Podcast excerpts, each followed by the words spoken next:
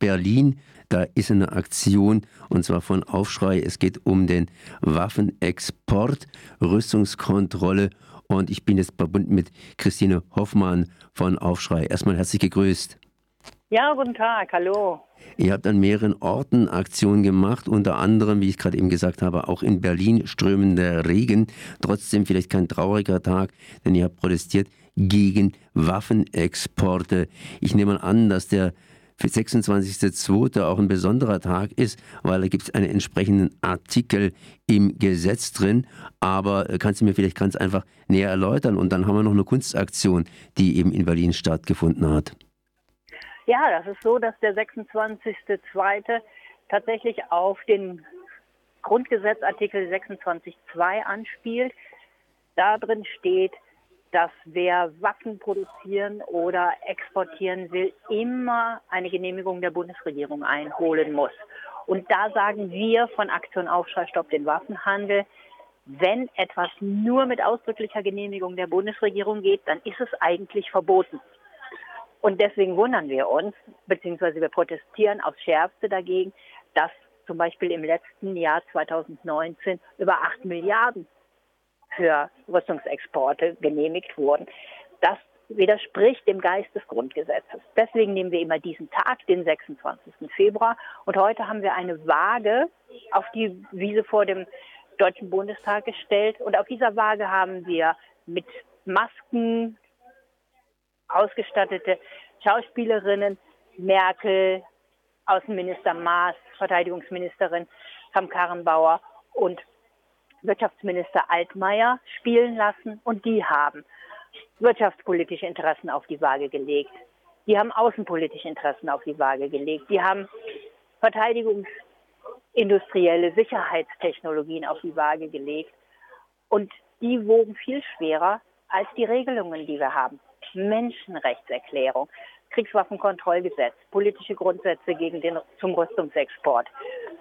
Und wir haben deutlich gemacht, dass Deutschland hat zwar eine echte Regelungsdichte, aber dadurch, irgendwie, weil es so viele verschiedene Regelungen sind, da sind Lücken entstanden. Und durch diese Lücken gehen diese vielen Genehmigungen raus und dagegen protestieren wir und deswegen sagen wir, wir brauchen ein Rüstungsexportkontrollgesetz. Das muss scharf sein, das muss gut ausgestattet sein und mit einem Gesetz, in dem die Regelungen alle zusammengefasst sind, müssen diese Lücken und diese Hintertüren geschlossen werden. Dafür waren wir heute in Berlin. Berlin ist ein Land, beziehungsweise ja, ein Bundesland mit B. Es gibt ein anderes Stadt mit B, die heißt Brüssel. Wenn wir jetzt hingehen und sagen, wir fordern ein Rüstungsexportverbot für Deutschland, wir sind ja auch sozusagen eine Wirtschaftsunion. Äh, reicht das aus oder wird dann ganz einfach nach Frankreich bzw. Italien exportiert und die exportieren weiter? Wie habt ihr euch das genauer vorgestellt? Ja, das ist eine wichtige Frage. Wenn ich von einem Rüstungsexportkontrollgesetz spreche, dann spreche ich nicht von einem absoluten Verbot, sondern ich spreche von einem Gesetz, das wirklich die Kriterien, die wir haben, da wo Spannungsgebiete sind, wird nicht hingeliefert, da wo Menschenrechte verletzt werden, da wird nicht hingeliefert, in Drittstaaten, die nicht unsere Partner sind, wird nur im absoluten Ausnahmefall genehmigt.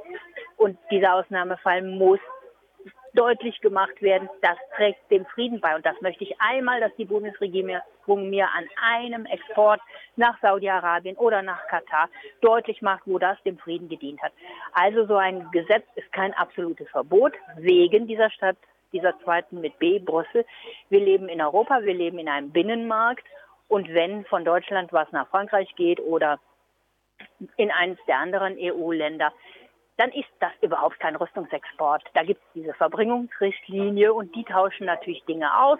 Und da haben wir tatsächlich die Sorge, dass durch diesen Handel und auch zum Beispiel durch bilaterale Abkommen wie den Aachener Vertrag und das deutsch-französische Abkommen, dass die deutschen Standards noch gesenkt werden. Das kann man sich schon kaum noch vorstellen, aber trotzdem ist das eine echte Sorge. Und wir setzen uns dafür ein, dass der EU-weite Standpunkt, der gemeinsame Standpunkt zu Rüstungsexporten, in dem das auch ganz klar drin ist, wo Menschenrechte verletzt werden. da soll nicht hingeliefert werden. In Spannungsgebiete soll nicht geliefert werden. Das steht da auch drin.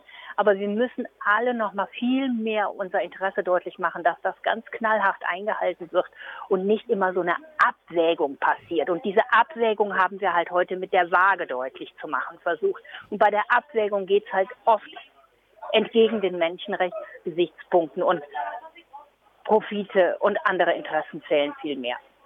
Ich habe mal eine kritische Rückfrage oder versuche es zumindest kritisch zu stellen.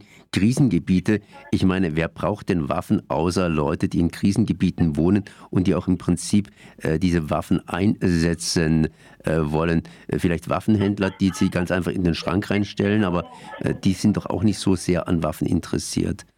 Ja, das ist völlig logisch, aber das ist nicht, ähm, das entspricht nicht dem Geist des Grundgesetzes und deswegen machen wir diese Kampagne.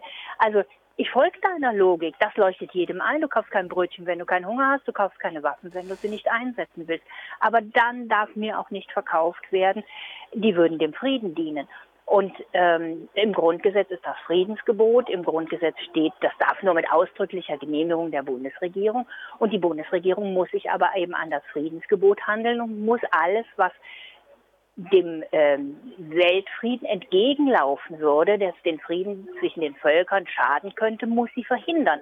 Und wir sagen eben, die meisten Rüstungsexportgenehmigungen entsprechen diesem Kriterium nicht. Und deswegen brauchen wir klarere Regelungen. Und wir wissen, dass wir Schrittchen für Schrittchen gehen müssen. Aber da hilft aller Zynismus nichts, sondern wir müssen uns in dieser Demokratie dafür einsetzen, dass der Geistesgrundgesetz in eine vernünftige Gesetzesform gegossen wird. Und da glauben wir halt, dass eine Zusammenfassung in einem Rüstungsexportkontrollgesetz, das mit klaren Kategorien ausgestattet werden muss, dass das ein richtiger und guter Weg wäre. So Christine Hoffmann von, ja, von Aufschrei. Äh, Rüstungskontrolle bzw. Waffenexportverbot wird hier gefordert und vor allen Dingen ein besseres Rüstungskontrollgesetz. Ich danke auf jeden Fall mal für dieses Gespräch. Sehr gerne.